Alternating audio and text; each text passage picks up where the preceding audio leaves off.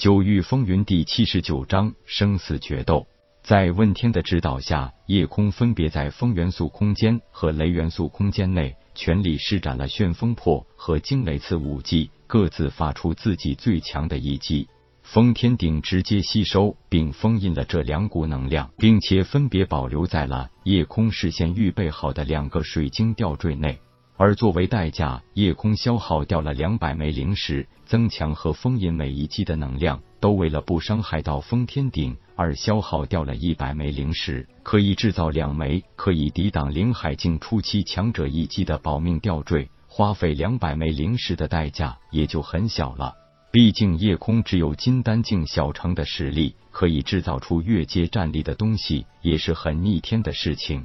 而且夜空也想不到。自己心血来潮与问天商量的一个计划，很快就用上了，否则险些发生让他悔恨终生的事情来。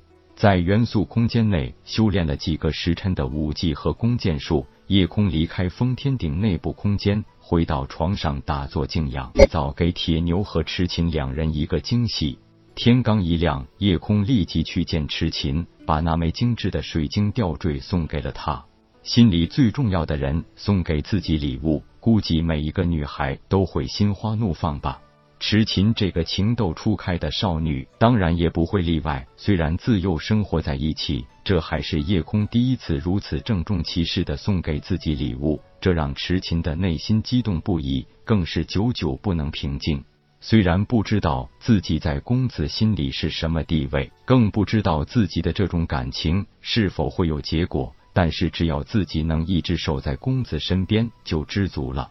想当初见到自家公子与水清柔相见的场景，虽然更多的是替公子高兴，但是内心也难免有那么一丝惆怅。这手心里的水晶吊坠，痴琴低声道：“多谢公子。”夜空笑道：“傻丫头，谢啥？你可是我最亲的亲人，咱们之间有必要说些那么见外吗？”痴琴知道公子一直对自己的好，不但从来没有当自己是一个侍女，更是从小就事事让着自己，可以说比亲哥哥还亲。但是痴琴想要的，并不单单是一个亲哥哥啊！羞涩的少女内心话，又怎么好意思说出口呢？复杂的心情让痴琴不知道说什么好，只是微微一笑，没有开口。好了，你贴身带好就行了。关键时候最少可以替你抵挡一些危险。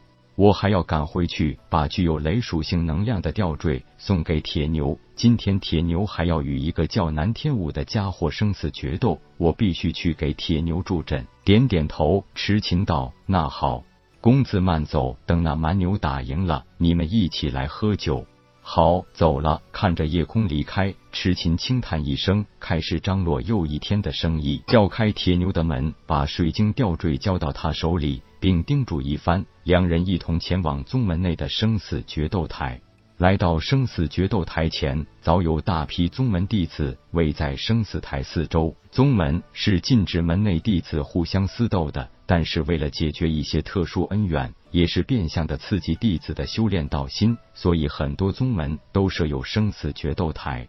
紫云宗的生死决斗台也和大多数宗门大同小异，都是被特定阵法加持的。虽然在紫云宗一共有三个多月的时间，夜空也还是第一次见识到这座生死决斗台。这是由一整块高一丈、直径十丈的玄铁石做成的高台，除了玄铁石本身坚硬的材质外，还有加固阵法的护持，让这个决斗台完全可以抵受灵海境强者的攻击，而不会有丝毫损坏。夜空仔细观察了一下决斗台的阵法，很快就明了了这种阵法的布置关键所在。据师兄说，自己师门太虚宗在阵道造诣上可以说独步自机遇。由于夜空具有这种高起点，所以很轻易就可以明白这生死决斗台加持阵法的一些具体细节来。通过周围弟子的低语，夜空和铁牛都很清楚。如今台上站着的那个十七八岁、长相俊朗的少年，就是南天武。可以很清楚的探知到，南天武是金丹境大成期巅峰的修为，五品雷灵脉，感受到他一身难以掩饰的狂暴气息。夜空知道，按照铁牛现在刚刚晋级金丹境大成的状态来看。这的确是一个劲敌。不过叶空并不是很担心，他对铁牛这个战神蛮体还是很有信心的。显然，那个南天武已经准备好了一切，早已经提前在宗门报备。宗门执法殿的一名执事就在决斗台旁边，手里还有一纸文书，那肯定就是南天武已经按了血指印的生死契约。看着台下的铁牛，南天武冷哼一声道：“铁牛，武士一到，有胆就在生死契约上按下你的血指印，咱们今天决斗台上不死不休。”铁牛走到执事面前。接过生死契约，简单看了看，直接咬破了自己中指，在文书最后的位置按下了自己的血指印，把生死契约交还给执法殿执事。铁牛用力一顿地，一个纵身上了生死决斗台。